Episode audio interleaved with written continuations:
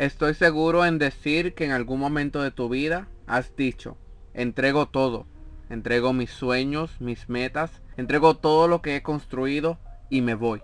Pues como seres humanos sentimos una presión sobre de nosotros y no vemos resultados en lo que hacemos. Y es así que llega el desánimo. Pero en este momento te brindaré una historia que te mostrará que todo este tiempo lo que has estado haciendo es echando raíces. Nos cuenta un hombre que un día decidió darse por vencido y dijo, renuncié a mi trabajo, a mi relación y a mi vida.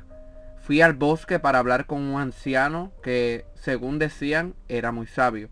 ¿Podría darme una buena razón para volver a tomar todo lo que dejé atrás y continuar luchando? Le pregunté. Mira a tu alrededor, me respondió. ¿Ves el lecho y el bambú? Sí, respondí. Cuando sembré las semillas del helecho y el bambú, las cuidé muy bien.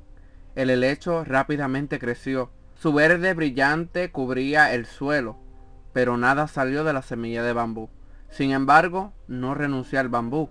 En el segundo año, el helecho crecía más brillante y abundante y nuevamente, nada creció de la semilla de bambú, pero nunca renuncié a ella. En el cuarto año nuevamente nada salió de la semilla de bambú. En el quinto año, un pequeño brote de bambú se asomó en la tierra. En comparación con el helecho era aparentemente muy pequeño e insignificante. El sexto año, el bambú creció más de 20 metros de altura. Se había pasado ya cinco años echando raíces que lo sostuviera. Aquellas raíces lo hicieron fuerte y le dieron lo que necesitaba para sobrevivir. ¿Sabías que todo este tiempo que has estado luchando realmente has estado echando raíces? El bambú tiene un propósito diferente del helecho.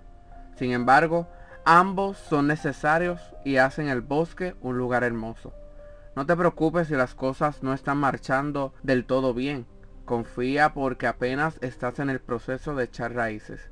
Una vez que salgas a la superficie, crecerás con la rapidez del bambú.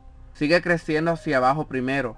Haz tus raíces profundas para cuando vengan los huracanes te mantengas firme como si solo hubiese soplado un simple viento.